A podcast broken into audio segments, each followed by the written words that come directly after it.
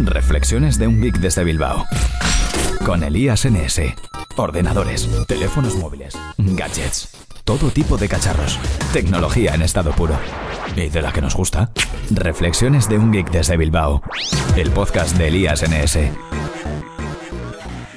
Buenas a todos y bienvenidos a Reflexiones de un geek desde Bilbao.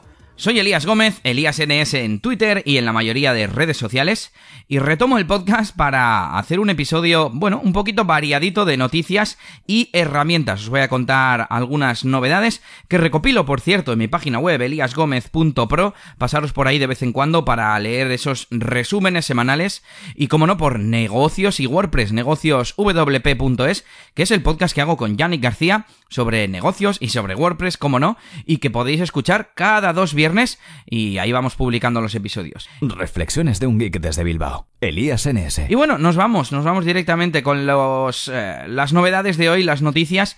Y la primera tiene que ver con Facebook y es que ha presentado varias novedades relacionadas con las páginas, con las páginas de empresa, páginas de fans, como lo queráis llamar. La primera es que ha cambiado las plantillas, o más que ha cambiado, te invita a que tú lo hagas, ¿no? El otro día me llegaba un email animándome a cambiar el diseño de mi página de fans, en concreto la de DJ Elías, tengo varias, una de ellas es la página sobre DJ de eventos y bodas que tengo, porque es mi, bueno, mi faceta principal ahora mismo, y me animaba a cambiar de la plantilla actual que pone que es la estándar a la plantilla nueva que es la de servicios. Y dice, el nuevo diseño está pensado específicamente para empresas como la tuya y mostrará información importante sobre tu empresa, como los horarios, los precios y la carta, lo que hará que a las personas les sea más fácil conectar con DJ y Elías. Así que nada, dice que el cambio es eh, lo puedes hacer tú o esperar a que se actualice automáticamente el próximo 24 de agosto. Así que parece ser que Facebook está promoviendo este cambio, bueno, promoviendo y obligando incluso, pero bueno, parece ser que es por nuestro bien. Otro cambio que ha hecho Facebook, una novedad más bien, una nueva función, es que ahora te permite conectar tu CRM, tu gestor de captación de clientes, podríamos decir, bueno, mm, literalmente es eh, gestor de relaciones con el cliente, a tu página de Facebook. Eh, puedes conectar con un montón de servicios, aunque yo he probado tres o cuatro y todos ellos funcionaban a través de Zapier. Probé con Airtable, Insightly, Zoho CRM y alguno más, y, y todos funcionaban a través de Zapier, ese concentrador al estilo de If This and That que nos permite interconectar varias aplicaciones diferentes. Así que bueno, interesante para el tema de empresas, sobre todo orientado creo a la, a la publicidad, para que esos leads, esos potenciales clientes eh, que nos entran a través de los anuncios de Facebook, Facebook acaben directamente y de forma automática en nuestro gestor de clientes. Y por último, la última novedad, un poco más tonta, es que ahora las invitaciones de para dar me gusta a las páginas eh, incluyen un botón para me gusta, es decir, si yo te invito a ti a que le des like a mi página, en la notificación de Facebook que pone Pepito, bueno, Elías en este caso, te ha invitado a que des like a su página, aparece ya directamente dos opciones que son me gusta o rechazar, ahí directamente, ¿vale?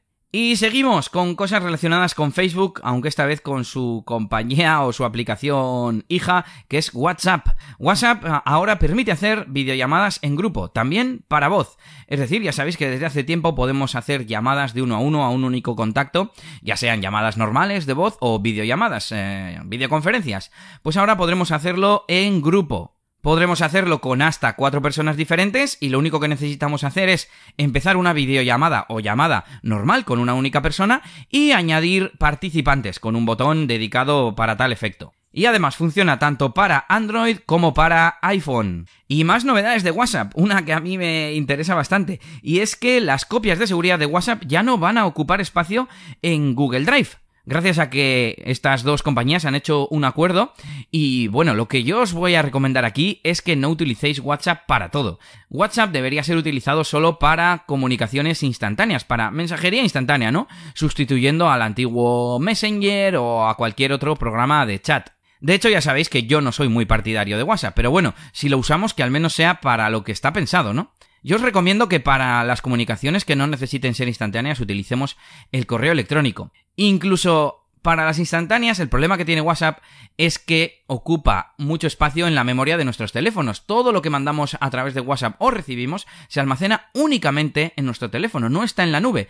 Por lo tanto, no podemos liberar espacio porque entonces perderíamos eh, los archivos. Bueno, ya no hablemos de grupos donde se mandan infinitos archivos multimedia, etc. Y hablando de archivos multimedia, os recomiendo siempre mandar enlaces y no eh, en los archivos como tal, ¿no? Si tenéis eh, de Google Fotos, las fotografías podéis compartirlas directamente a través de enlaces de Google Fotos.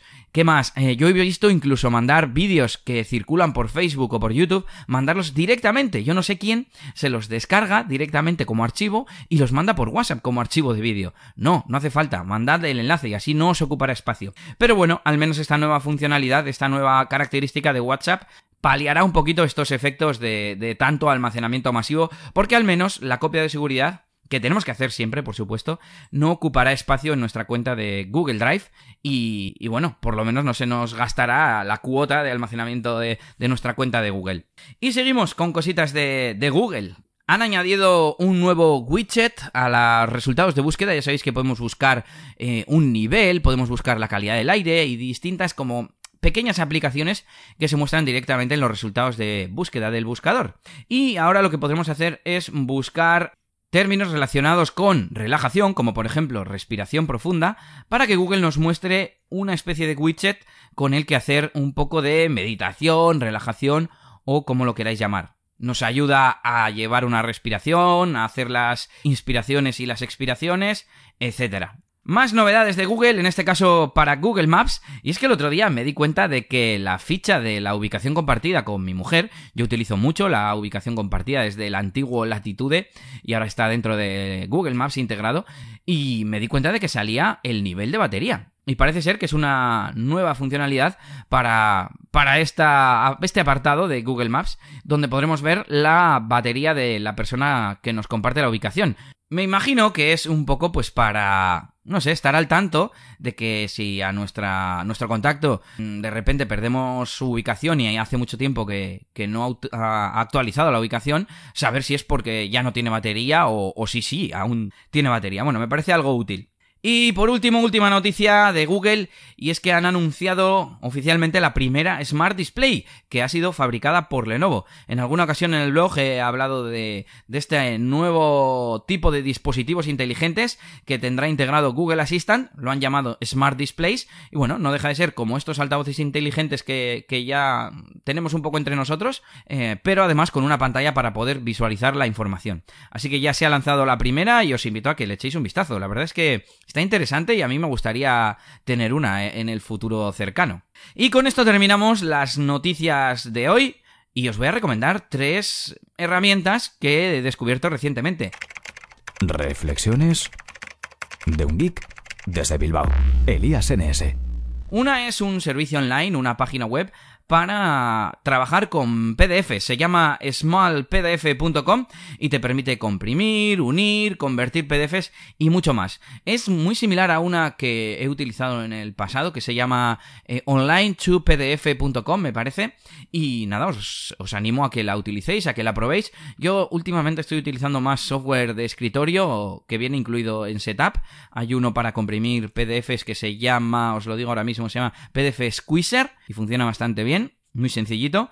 Pero bueno, os puede venir bien para comprimir un PDF que tenga imágenes muy grandes o alguna cosa de estas. También para unir, separar PDFs, etcétera. También si tenéis un Mac, que sepáis que podéis hacer esto fácilmente con vista previa. Es muy útil el tema de juntar PDFs o separar PDFs. Seguimos con más herramientas y en este caso una extensión que nos permite compartir etiquetas en Gmail. En el pasado he hablado de Tandem, que anteriormente se llamaba Squadmail, y bueno, con este tipo de servicios o de extensión en este caso, podemos compartir una etiqueta eh, con una persona. Yo, por ejemplo, para negocios y WordPress, todos los emails que entran, los, les pongo una etiqueta que se llama negocios WP y la tengo compartida con Yannick. Y así de esta forma aparecen en su bandeja de entrada los emails que yo pongo en esa etiqueta y así es como si fuese una carpeta de Google Drive que tenemos común, pero en este caso de emails de, Gmail. Pues bien, hemos eh, vuelto a empezar a, a empezar, no, hemos vuelto a utilizar Tandem a raíz de un episodio de negocios y WordPress, pero resulta que es de pago. Yo no me había dado cuenta de que era de pago, pero que tiene un periodo de prueba gratuita y cuando me avisó de que mi prueba gratuita se estaba terminando, dije, jo, pues voy a buscar alguna alternativa. Y encontré esta que se llama Gmail Label Sarin y es de Cloud HQ tiene un montón de aplicaciones, de pequeñas extensiones y funcionalidades esta página web relacionadas con la productividad y el correo electrónico y os invito a que echéis un vistazo. Tiene otra que me he instalado que mm, sirve para exportar los emails en PDF automáticamente, muy, muy bien, no te hace falta ir a imprimir, imprimir desde el navegador, etcétera, así que muy útil. Y otra extensión, y es lo último que ya os recomiendo hoy, que es Swap My Cookies Fix. Es una extensión que he hablado de ella en el pasado, yo creo también, pero que dejó de funcionar, Swap eh, My Cookies, y ha aparecido otra, no sé cómo la encontré la semana pasada, creo que fue, que se llama igual, pero con un fix, ¿no? Como diciendo, esta es la versión arreglada y que nos permite tener perfiles de cookies en el navegador. Es decir, que si nosotros tenemos, por ejemplo, un perfil, digamos, profesional y un perfil personal, de, con perfil me refiero a una identidad, ¿no? Eh, con lo cual tenemos varias cuentas de Facebook, por ejemplo, varias cuentas de Twitter. Mira, el mejor ejemplo es Twitter porque Twitter no nos permite diferenciar entre perfiles personales y de empresa y tampoco nos permite intercambiar entre una cuenta y otra. Bueno, pues con esta extensión podríamos hacerlo. Si tenemos a la vez varias cuentas de Gmail, varias cuentas de... Yo, por ejemplo, tengo varias cuentas de Buffer, la herramienta para publicar en redes sociales y, lo que hago es eh, utilizar esta extensión ahora para intercambiar entre una y otra y es súper cómodo. Así que os lo recomiendo. Swap My Cookies Fix. Aquí termina el episodio de hoy. Recuerda visitar mi página web eliasgomez.pro. Ahí podrás ver eh, algunos pocos artículos que, publico de vez en cuando y, cómo no, ese resumen semanal que hago pues cada semana, ¿no? Y por supuesto podrás escuchar el resto de episodios de este podcast, Reflexiones de un Geek desde Bilbao. Así que nos vemos pronto y hasta la siguiente. Agur agur. Esto ha sido todo por este capítulo. Pronto, Elías tendrá más cosas de las que hablaros en Reflexiones de un Geek desde Bilbao. Hasta la próxima. Y recuerda que puedes buscar a Elías Gómez en Google Plus o en Twitter, arroba ElíasNS.